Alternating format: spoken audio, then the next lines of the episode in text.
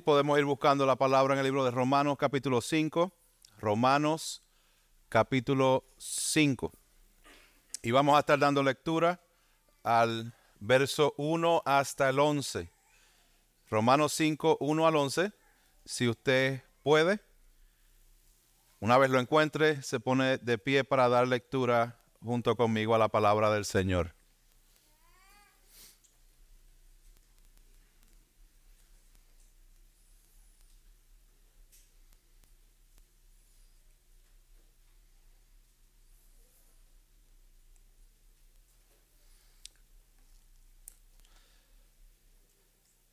Reciban un cordial saludo de parte de la Iglesia Bautista Park, sus pastores, la congregación eh, y mi esposa que está en la parte de atrás.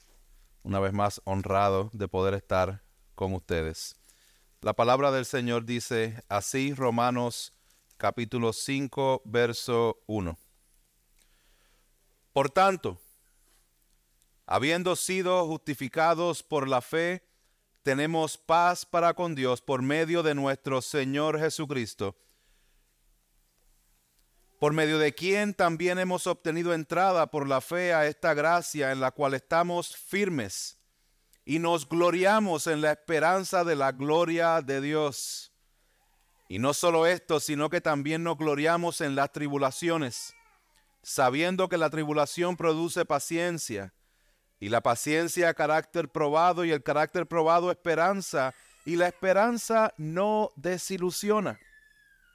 Porque el amor de Dios ha sido derramado en nuestros corazones por medio del Espíritu Santo que nos fue dado. Porque mientras aún éramos débiles a su tiempo, Cristo murió por los impíos. Porque difícilmente habrá alguien que muera por un justo, aunque tal vez alguno se atreva a morir por el bueno. Pero Dios demuestra su amor para con nosotros en que siendo aún pecadores, Cristo murió por nosotros. Entonces, mucho más, habiendo sido ahora justificados por su sangre, seremos salvos de la ira de Dios por medio de él. Porque si cuando éramos enemigos fuimos reconciliados con Dios por la muerte de su Hijo, mucho más, habiendo sido reconciliados, seremos salvos por su vida.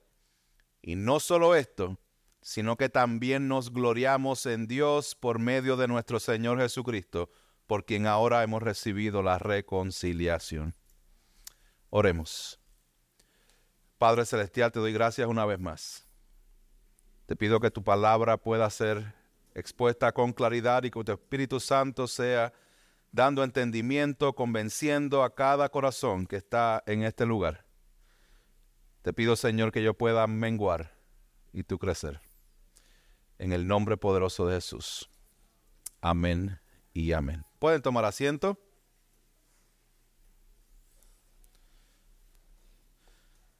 Voy a poner el, tiempo aquí para que no me tarde la hora y media que me dijeron que podía predicar. ¿No? Ok. Año 2000. Tuve la bendición de conocer a la que es mi esposa el día de hoy.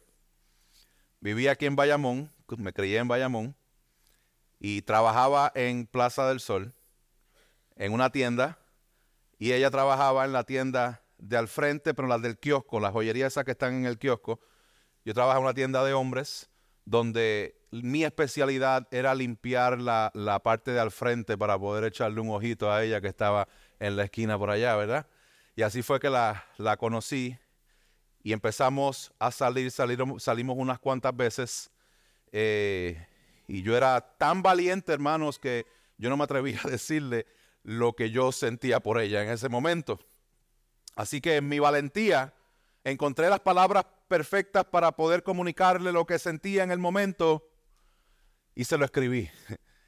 Y se lo puse en una carta y me acuerdo que le dejé la carta allí donde ella estaba trabajando y le dije simplemente léela y, y, yo creo que corrí de ahí y me metí en la tienda donde estaba trabajando y empecé a, a, trabajar y al final de la carta, luego de comunicar mis sentimientos hacia ella, me acuerdo que yo le dije, si la respuesta es un sí, para continuar, eh, pues simplemente llama a este número y dime sí. Y ese era el número de la tienda. Entonces ella, yo decía, si ella, si todo va a marchar bien, se supone que en cualquier momento recibo una información de decir, Víctor, te, alguien te está llamando, tienes llamada telefónica, lo cual eso iba a ser lo mejor. Pero, hermanos, les confieso que eso fue uno de los momentos más de incertidumbre y de miedo y de nerviosismo que yo experimenté en mi vida. Fueron eternos. El, tiempo en que le dejé la carta, el tiempo en que ella me llama, eh, obviamente me llamó, me casé con ella y está ahí. Este, la, idea, la idea es la siguiente, la idea es que, que me sentía con la incertidumbre de qué va a pasar. ¿Me irá a llamar o no me irá a llamar? ¿Me irá a aceptar o me irá a rechazar? Y lo que tenía eh, dentro de mí era un miedo de la incertidumbre de lo que pudiera pasar o no pudiera pasar, de la inseguridad. La razón por la cual les comparto esta historia es porque lamentablemente muchas veces como creyentes vivimos de esta forma en la incertidumbre de si realmente Dios me ha perdonado si realmente voy a ser aceptado, si realmente voy a poder tener una relación de más cercanía. Hermano, eso es lo que quiero compartir con ustedes en Romanos capítulo 5, verso 1 al 11. De que nosotros estamos seguros, seguros, porque hemos sido reconciliados con Dios por medio de nuestro Señor Jesucristo. Y así vamos a entrar a este libro de Romanos capítulo 5, leyendo esos primeros dos versos. Porque lo que nosotros vamos a encontrar aquí es que en estos versos 1 al 11, el, el, el, texto completo va a estar fundamentado en esta frasecita que está en el verso 1 que dice, por tanto, habiendo sido justificados por la fe. Grábese eso, porque del 1 al 11 eso es lo que estoy hablando. Prácticamente Pablo va a estar hablando de eso, porque ya hemos sido justificados por medio de la fe. Él lo va a estar exponiendo desde el capítulo 5 hasta el final del capítulo 8. Este es el tema principal que él está exponiendo en esta sección y aquí es el comienzo donde él expone habiendo sido justificados por fe. Si nosotros leemos ese verso 1, ese verso 1 comienza con la frasecita por tanto, lo cual debemos detenernos ahí, eh, reflexionar a qué se está refiriendo, cuál es ese por tanto, ¿no? Nos vamos un poquito hacia atrás. empezamos en el capítulo 1, donde nosotros vemos que Pablo le está escribiendo a la iglesia en Roma, cristianos en Roma, donde Pablo nunca había ido a Roma. Él anhelaba ir a Roma, anhelaba recoger una ofrenda, y él anhelaba de, camino a España parar en Roma y pasar tiempo con estos hermanos, que él había escuchado grandes cosas de estas personas, de la fe que ellos tenían. Y él comunica la tesis del libro completo en el verso 16, 17 del capítulo 1, donde creo que se lo saben de memoria, en algún momento fue el texto de memorizar de la iglesia, donde dice, porque no me avergüenzo del Evangelio, porque es poder de Dios, poder de Dios para la salvación de todo aquel que cree, del judío primeramente y también del griego, porque en el Evangelio la justicia de Dios se revela por fe y para fe, como está escrito, más el justo por la fe vivirá.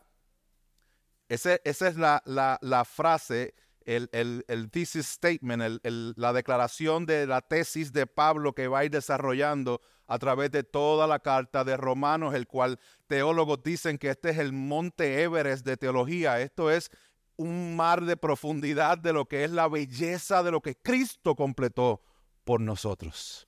Y esto es lo que él va a empezar a desempacar. Irónicamente, cuando él termina de decir eso en el verso 17, él no va a decirle a la gente en Roma que mucho Dios les ama. Él va a ir y directamente a identificar el diagnóstico del ser humano. Y él dice en el verso 18, porque la ira de Dios, porque la ira de Dios se revela ¿verdad? Entonces, ahí el verso 18, capítulo 1, hasta el capítulo 3, verso 20, nosotros vamos a encontrar que Pablo como un doctor está haciendo un diagnóstico de la condición pecaminosa del hombre, del ser humano. Te incluye a ti, me incluye a mí, incluye a todo. Todo ser humano cae en esta categoría de la descripción de Pablo acerca de la condición pecaminosa del hombre. Y empieza a describir diferentes tipos de pecado, diferentes tipos de formas en las cuales nos hemos revelado en contra de Dios en nuestro pecado. Aquí no hay nadie que diga, yo no he pecado. Yo creo que en eso estamos claros. Aquí el mejor, el, el, que crea ser la mejor persona de todos ustedes y de todos nosotros aquí incluidos, nadie puede decir, yo he sido perfecto hasta el día de hoy. Todos hemos pecado.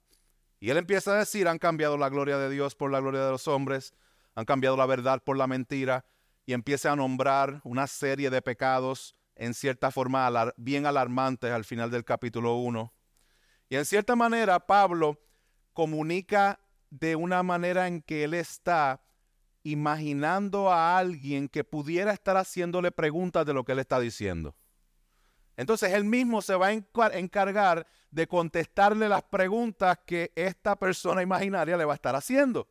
So, por eso es que él expone el pecado en el capítulo 1 y luego en el capítulo 2 dice, y aquellos que se crean que son los más santos porque tienen su religión y tienen su, su forma de seguir la ley, quiero decirles que ustedes también, la ira de Dios está sobre ustedes. Quiero dejarles saber que aquellos que dicen, sí, yo no tengo esos pecados que aquellos hacen, Pablo se encarga en el capítulo 2 de decirle, ustedes también recibirán el juicio de Dios porque ustedes también han pecado. Eso se encarga el capítulo 2 y después en el capítulo 3, él llega y expone de manera específica la realidad de que no hay ninguno bueno.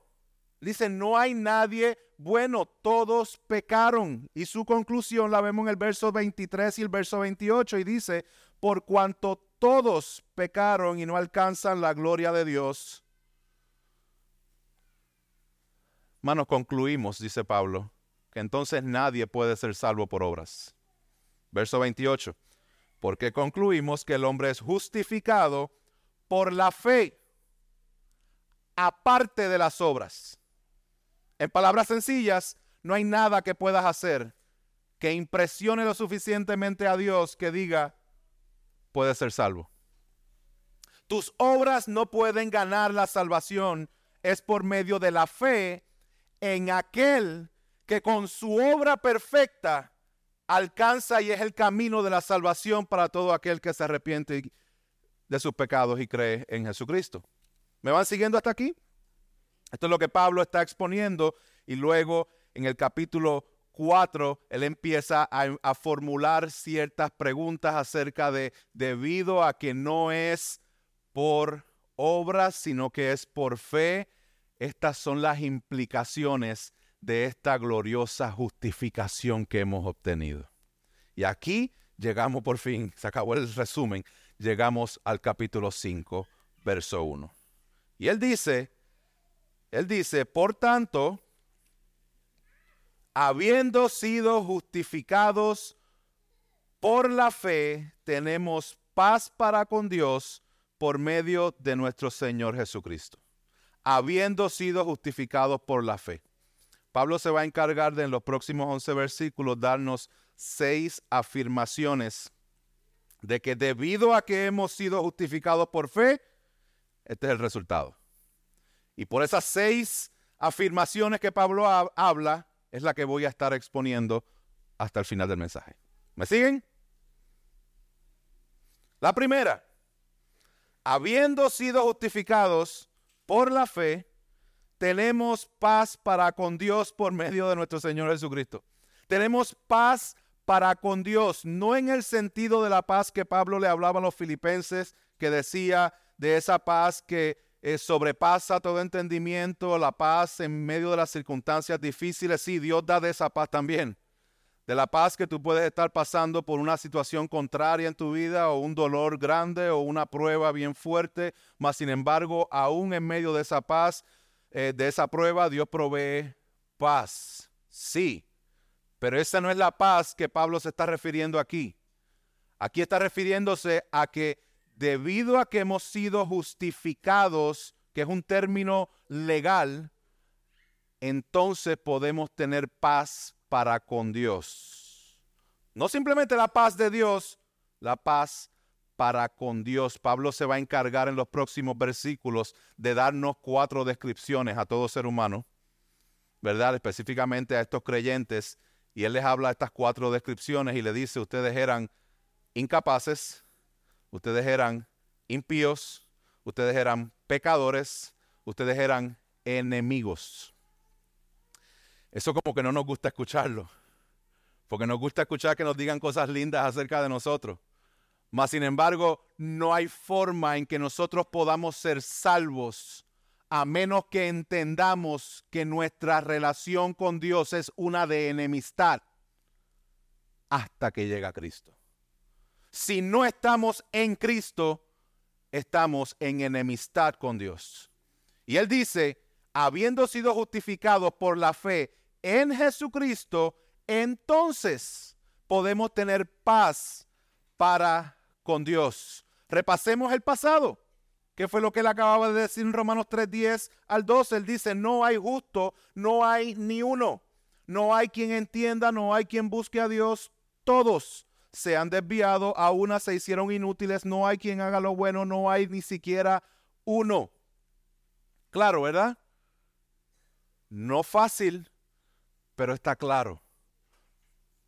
Y no solamente estamos enemistados nosotros con Dios, porque nuestro pecado es enemistad en contra de Dios, es rebeldía en contra de Dios, sino que Dios también está airado contra el pecador. Lo vemos en Salmo capítulo 5, verso 4 y 5. Dice, porque tú eres un Dios que, que no se complace en la maldad. El mal no mora en ti, los que ensalzan los que se ensalzan no estarán delante de tus ojos, aborreces a todos los que hacen iniquidad.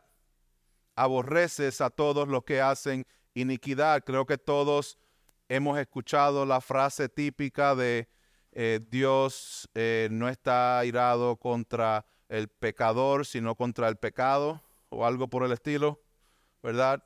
No, porque el pecado no es una persona, el pecado no es algo que va a recibir quien va a recibir el juicio y la ira de Dios no es el pecado, es el pecador que comete pecado.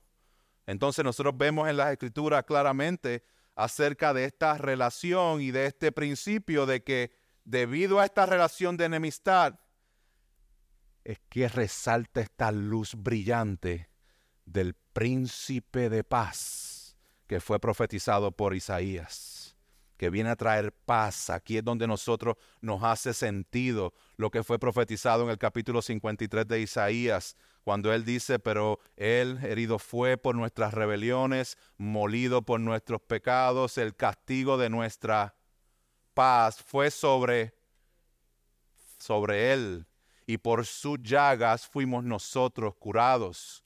Eso no es una fórmula para, para la sanidad, si fuera una fórmula para la sanidad, los hospitales estuvieran vacíos. Vamos allá con esta fórmula y se sana todo el mundo porque Él murió por nuestras enfermedades. Sí, de manera específica, Él resolvió el problema de nuestra enemistad trayendo paz porque el castigo fue sobre Él. Hermanos, simplemente medita en esta verdad de esta primera afirmación que está haciendo Pablo, de que habiendo sido justificados por la fe, tenemos paz Tú tienes paz con Dios. Independientemente de las circunstancias en la vida, tú puedes estar anclado y seguro de que con Dios estás bien. A lo mejor con el jefe no. Y a lo mejor con el vecino no. Porque hay diferentes circunstancias que tenemos que manejar el pecado y tantas cosas en esta tierra. Pero en Cristo estamos en paz con Dios. Y podemos regocijarnos en eso. Si estás en Cristo, tienes paz para con Dios. Y eso debe producir gozo y alegría y descanso que te hace sentir si las cosas no van bien, pero estarán bien porque tengo paz con Dios por medio del Señor Jesucristo. Esto es para el que está en Cristo. Si no estás en Cristo, tengo que dar la advertencia porque el apóstol Juan la da. El apóstol Juan dice, el que cree en él no es condenado, pero el que no cree ya ha sido condenado porque no ha creído en el nombre del unigénito de Dios, Hijo de Dios. El que cree en el Hijo, verso 36, tiene vida eterna, pero el que no obedece al Hijo no verá la vida, sino que la ira de Dios permanece sobre él. Yo sé lo que pudieras estar pensando en este momento. Yo entiendo de que una persona que está sumergida en el pecado pueda estar declarándole la guerra a Dios con sus acciones y con su vida. Pero yo nunca he sido un enemigo de Dios. Yo creo que yo siempre he creído en Dios. Yo creo que yo no estoy en esa categoría de declararle la guerra a Dios.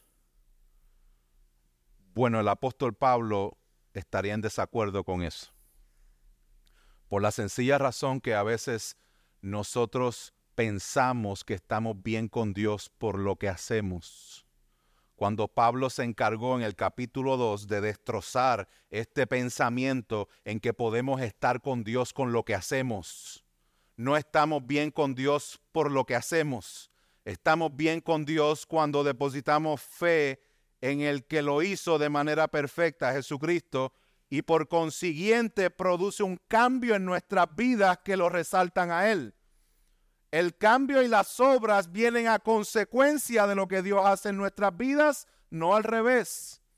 Muchas veces como creyentes estamos buscando la manera de que sí fuimos justificados por fe, pero ahora tengo que sostenerme yo mismo con mis obras.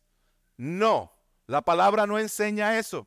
La palabra enseña que somos salvos por medio de la fe y esa fe en Jesucristo va a ir produciendo esas buenas obras que Él mismo preparó de antemano, como dice a los Efesios capítulo 2.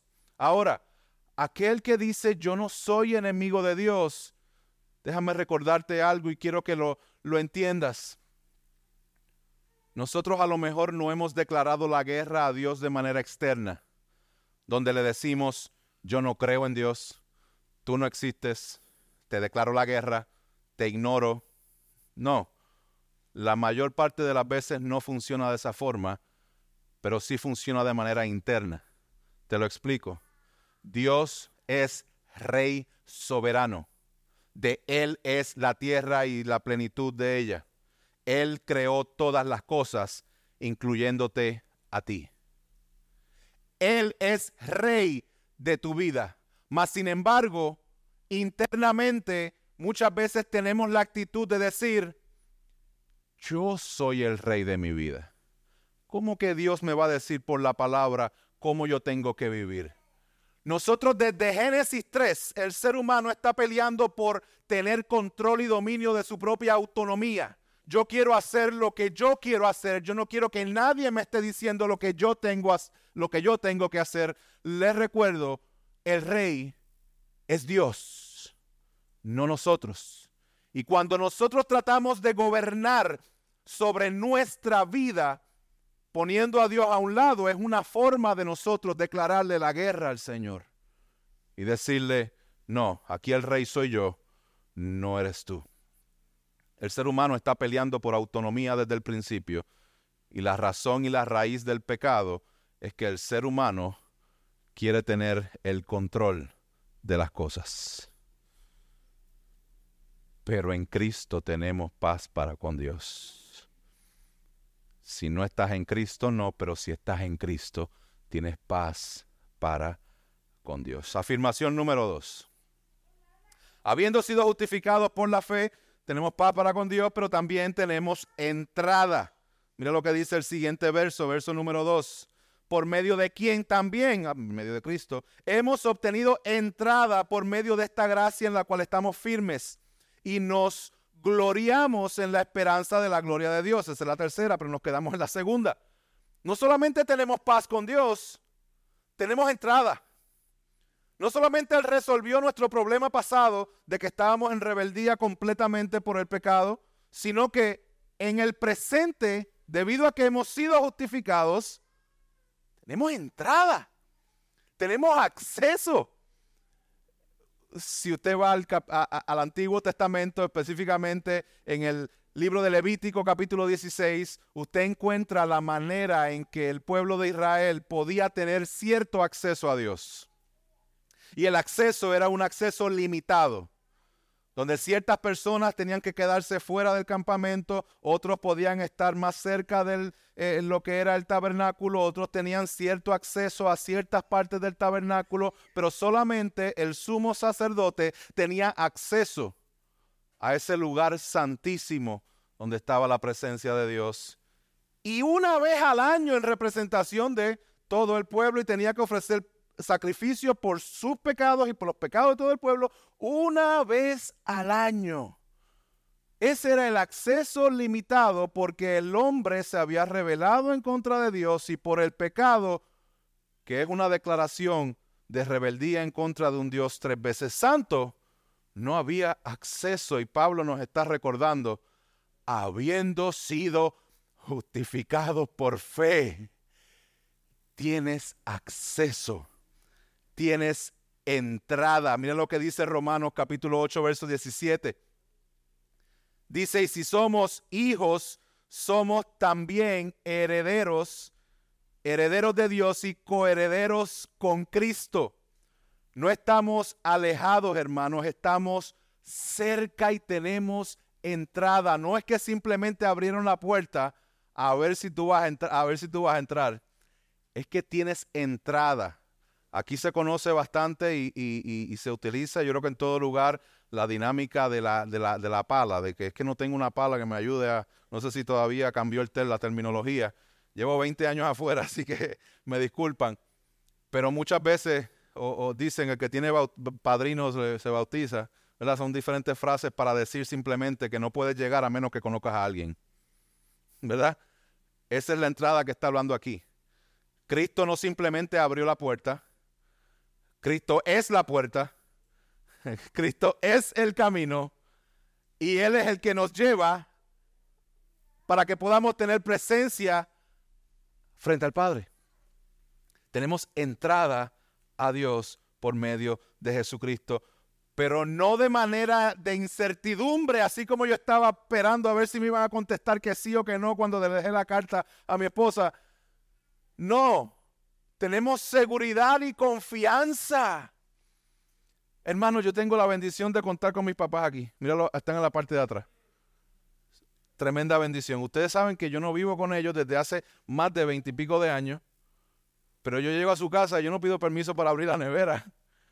Pues yo estoy en confianza. Mira lo que dice el Padre acerca de este acceso que tenemos. Dice, por tanto, acerquémonos con confianza al trono de la gracia para que recibamos misericordia y hallemos gracia para la ayuda oportuna. Gloria a Dios.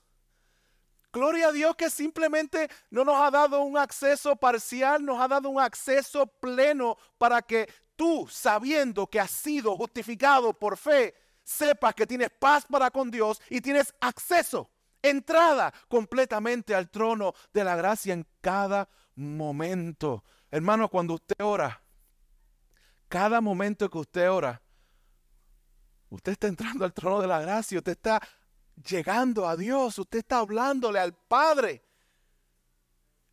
Porque Cristo le plació justificarte por medio de la fe. Gloria a Dios, gloria a Dios. Y por eso estamos firmes. Estamos firmes. Mire lo que dice John Stott al respecto, él dice, la relación con Dios en la que nos ha ubicado la justificación no es esporádica, sino continua, no es precaria, sino segura. No perdemos ni recuperamos la gracia como si fuésemos cortesanos que pueden recuperar o perder el favor de su soberano, o como los políticos que con respecto al público, por cierto que no, nos mantenemos firmes en esa gracia porque es la naturaleza de la gracia. Nada puede separarnos del amor de Dios. Meditemos en que habiendo sido justificados por medio de la fe, tenemos paz, tenemos entrada y permanecemos firmes en esta gracia. Afirmación número tres.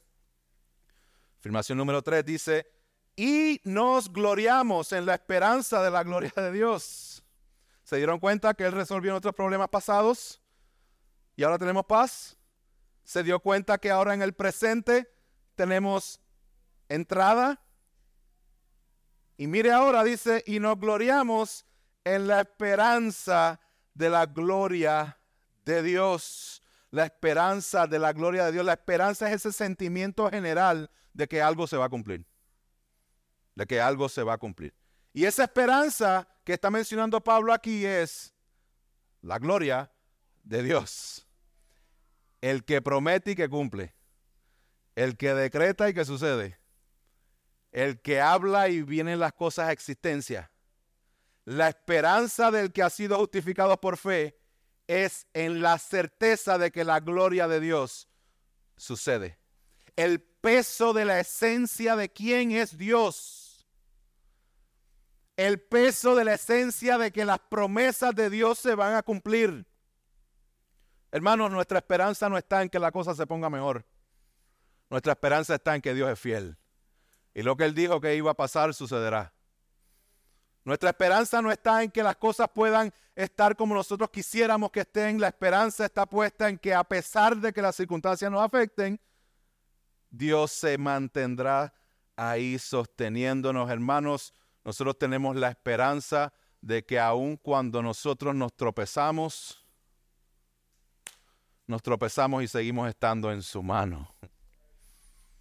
Porque hemos sido justificados por fe y tenemos paz y tenemos entrada y nos gloriamos de que aquel que comenzó la buena obra en Cristo Jesús la terminará.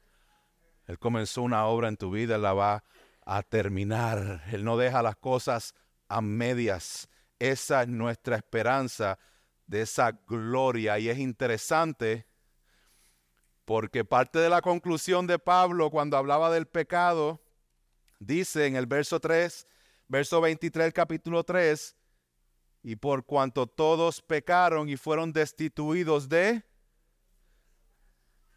fueron destituidos de la gloria de Dios, pero ahora habiendo sido justificados, tenemos la esperanza de la gloria de Dios. Cristo está cambiando todo lo que el pecado destruyó y lo está renovando y haciendo todas cosas nuevas. Qué bendición vemos en las escrituras. Hermanos, su gloria también incluye que Jesucristo mismo aparecerá con gran poder y gloria porque Él dijo que venía y va a venir. También incluye que seremos transformados, no solamente veremos su gloria, sino que Él será glorificado por medio de sus santos. Colosenses 3:4 dice, cuando Cristo nuestra vida sea manifestado, entonces vosotros también seréis manifestados con Él. ¿Dónde? En gloria. La creación misma será transformada. Por tanto, hermanos, habiendo sido justificados por fe, tenemos una esperanza que cubre nuestro pasado, porque tenemos paz, nuestro presente, porque tenemos entrada, y nuestro futuro, porque tenemos la esperanza de la gloria de Dios. Afirmación número cuatro. Aquí es cuando vemos como que, ay, eso es muy, muy bueno como para ser real. Eso es como que todo va a ser peaches and cream todo va a ser eh, perfecto. Ya tenemos paz, entrada, la gloria. Gloria a Dios, amén. Váyanse por ahí, vivan esta semana y prediquen el Evangelio, ¿verdad? No, Pablo continúa exponiendo la realidad del sí, pero todavía no. Sí hemos sido justificados, pero hay que lidiar con ciertas cosas mientras permanecemos en esta carne hasta que Él nos llame en gloria. Mire lo que empieza a decir en el verso 3. Verso 3. Y no solo esto, sino que también nos gloriamos, también en las tribulaciones. Ah. Sabiendo que la tribulación produce paciencia. Y la paciencia carácter probado y el carácter probado esperanza y la esperanza no desilusiona porque el amor de Dios ha sido derramado en nuestros corazones por medio del Espíritu Santo que nos fue dado. Hermanos, el caminar del creyente en este tiempo, mientras todavía tengamos que manejar con el pecado nuestro y el pecado del mundo alrededor nuestro, va a requerir y vamos a pasar por sufrimientos y tribulaciones. No necesariamente estoy hablando de sufrimientos o situaciones complejas, sino que estamos hablando de que cuando seguimos a Cristo, el mundo y el pecado y todo lo que está alrededor hará lo, lo, que pueda para detener tu caminar en Cristo. Solamente predique el Evangelio y va a ver cómo la gente va a empezar a decir, tú eres un fanático religioso, tú eres esto. Ven cómo Cristo fue sacado de las escuelas, ven cómo Cristo no es popular, ven cómo Cristo desde que estaba en los tiempos predicando decían, tú eres un blasfemo, él vino a los suyos, los suyos no lo recibieron. Hermanos, hay una oposición en un mundo de maldad que está cegado bajo el príncipe de este mundo en el cual hay oposición para el que realmente va en el camino del Señor. Es parte del paquete, es parte del proceso. Todos vamos a pasar por sufrimiento. Aquí pongo una pausa. Creyentes y no creyentes, porque todos somos parte de un mundo caído y vemos la realidad de un mundo caído todos los días.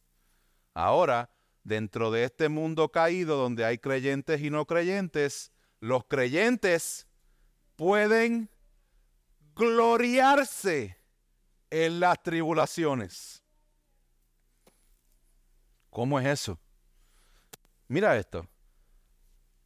Porque sabiendo que la tribulación produce paciencia,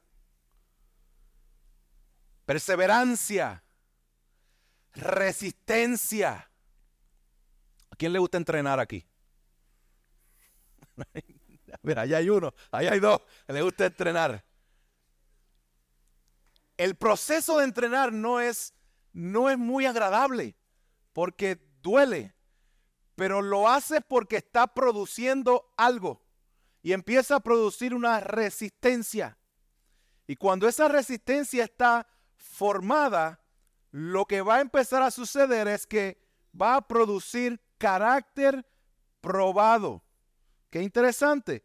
Cuando hablamos de carácter probado, estamos hablando de confiabilidad, estamos hablando de la calidad de haber demostrado ser confiable en un momento de dificultad entonces, el sufrimiento va a producir la paciencia que necesitamos para que se produzca el carácter o la validación de que ya yo he estado ahí. Los que siguen el deporte hablan mucho del clutch. ¿Saben lo que es eso? De que en el momento de la verdad vamos a ver si él es realmente clutch o a ver si le van a temblar las piernas. ¿Verdad? Y hay jugadores que dicen, ah, ese jugador no es clutch, pero este, este sí es clutch.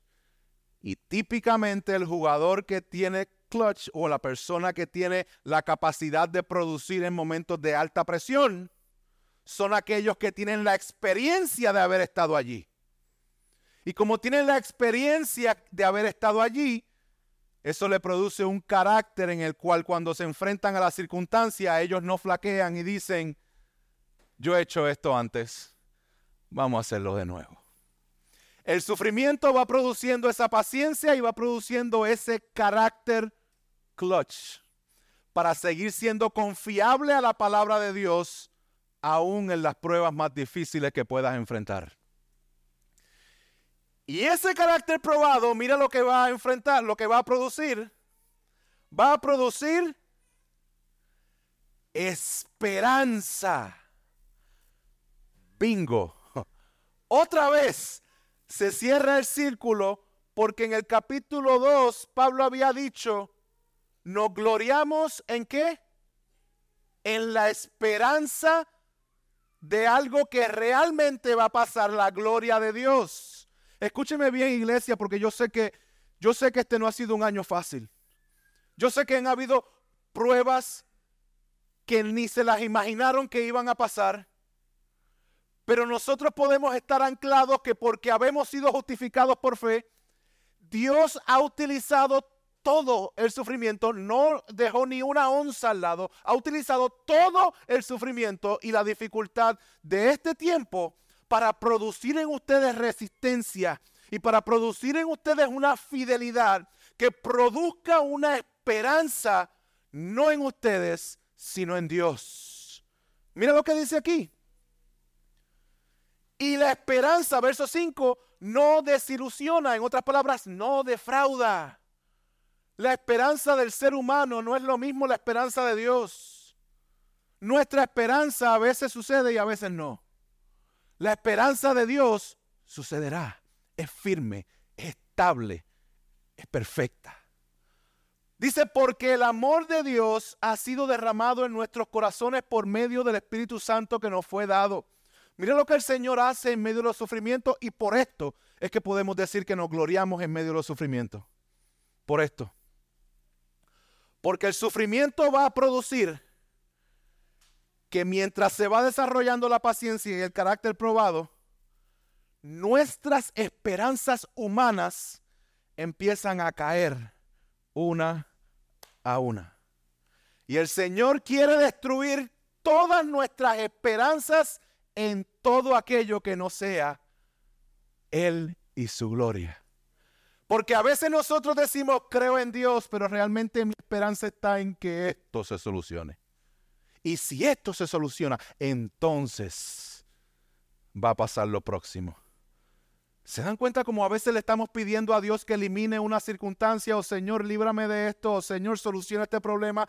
Pero es ese problema específicamente lo que Dios está usando para formarte a la imagen de su Hijo, para que tú tengas una paciencia que produzca carácter probado para que entonces tu esperanza esté firme y tú vengas a pasar por el próximo problema y decir, yo he estado aquí antes y seguí adelante.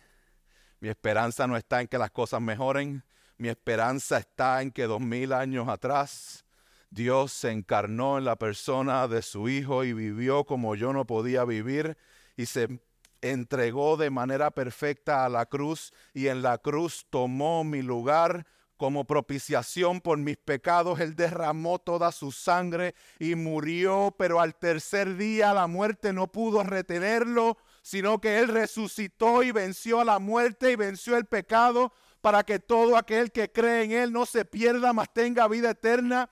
Nuestra esperanza es segura porque hemos sido justificados por la fe, por medio de nuestro Señor Jesucristo y tenemos paz con Dios, tenemos entrada, nos gloriamos en la gloria de Dios y nos gloriamos también cuando sufrimos. Gloria a Dios. Gloria a Dios, pastor, pero ¿cómo te puede estar tan seguro de eso? Eso suena muy lindo, pero, pero ¿cuál es la seguridad que usted me da o de dónde usted saca esa certeza? Bueno, la certeza mismo Pablo la da. Y él dice, ¿podemos estar seguros de esto? Porque Dios ha derramado su amor en vuestros corazones. Y les ha dado. No les va a dar. Les ha dado el Espíritu Santo. La tercera persona de la Trinidad viene a ser morada en nosotros. Somos sellados por el Espíritu Santo. Y Él se encarga ahora, de, de explicarlo para que estemos bien, bien, bien seguros de que esta esperanza no desilusiona. Miren esto lo que Él empieza a decir el apóstol Pablo en el verso 6 al 8. Dice, porque mientras aún éramos débiles, a su tiempo Cristo murió por los impíos porque difícilmente habrá alguien que muera por un justo, aunque tal vez alguno se atreva a morir por el bueno. Pero Dios demuestra su amor para con nosotros en que siendo aún pecadores, Cristo murió por nosotros. Recordemos el diagnóstico de Pablo. Pablo está diciendo al ser humano, eres débil. La palabra débil lo que está comunicando es incapacidad. No podemos salvarnos por nosotros mismos. Y él dice, podemos estar seguros que ahora que estamos justificados en Dios por medio de la fe, podemos estar seguros Porque si Él nos salvó cuando éramos incapaces, ah, no me entienden esa palabra, pero vamos a traer otra. Dice, cuando éramos impíos, cuando no éramos piadosos. Después él dice, porque difícilmente habrá alguien que muera por un justo, aunque tal vez alguno se atreva a morir por el bueno, pero Dios demuestra su amor para con nosotros en que siendo aún pecadores, somos incapaces, no somos piadosos, somos pecadores, y en esa condición Dios nos salvó. Ahí, estando muertos en nuestros delitos y pecados, ahí Dios nos salvó. Eso se llama gracia y misericordia.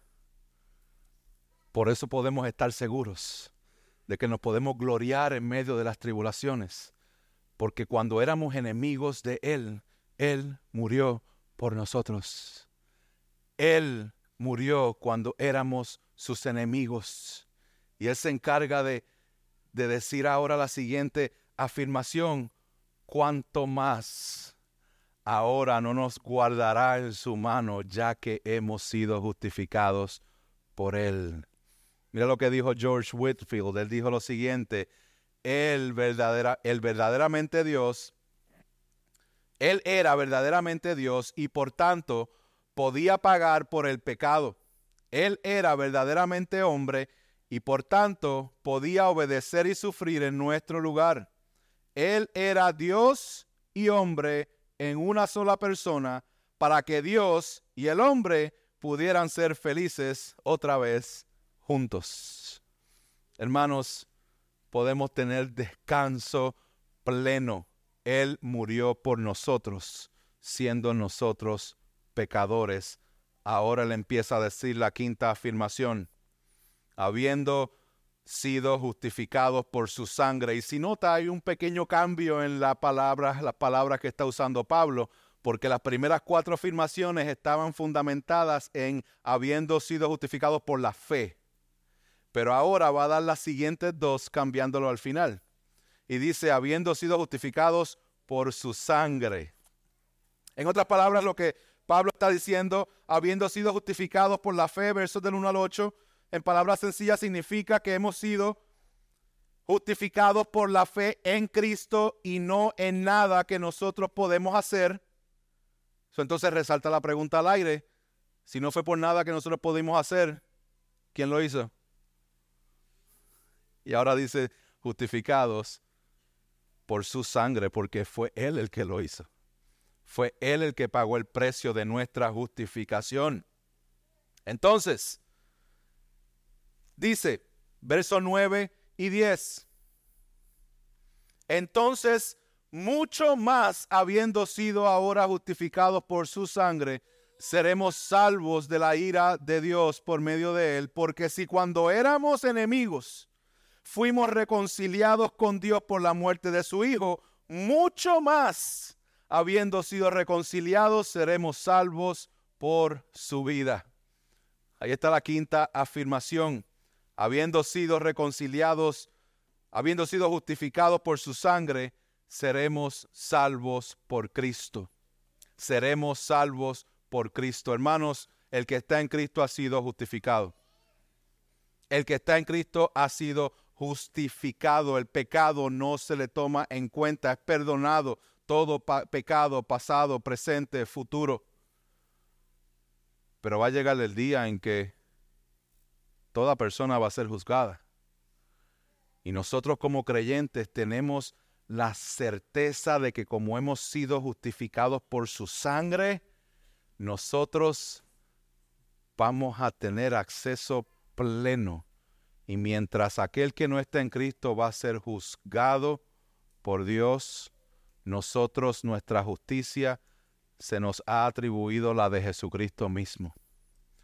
Hermanos, nosotros tenemos la bendición tan grande de que somos salvos por Cristo. Y tenemos la esperanza de que Él es nuestro Salvador y una esperanza en algo que ya sucedió dos mil años atrás. Interesante las palabras del Señor Jesús, ¿no? Consumado es. It is finished. It's done. Completado. ¿Qué fue lo que está consumado? ¿Qué fue lo que está completado? Nuestra justificación. Para que en el día en que estemos delante de la presencia de Dios, la justicia del Hijo pueda ser atribuida a todos nosotros.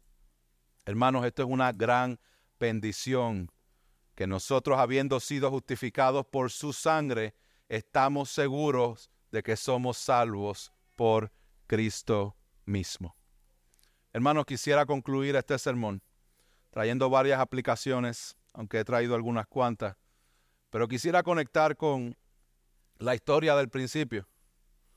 Porque como todos saben, les conté al principio de mi esposa que en ese momento estaba completamente lleno de miedo a ver si me iba a decir sí o si me iba a decir que no.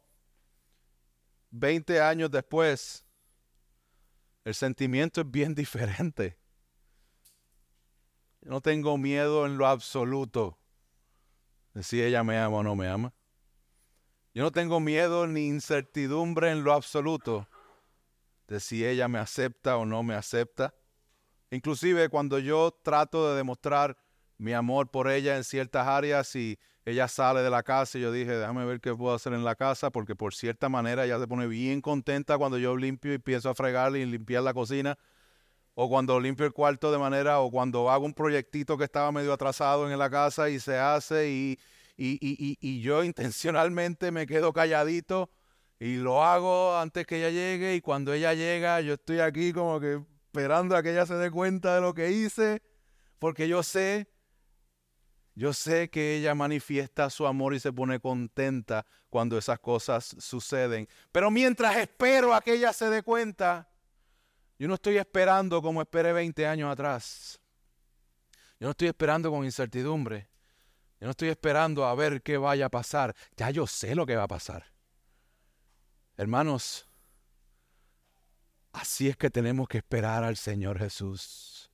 Así es que esperamos en las tribulaciones, así es que esperamos en nuestra vida con la certeza de que estamos seguros en Cristo, no porque soy bueno, sino porque aun cuando era pecador y enemigo, Él murió en la cruz por mí y me ha justificado y me ha dado paz para con Dios, me ha dado entrada y nos gloriamos en la gloria de la esperanza de Dios.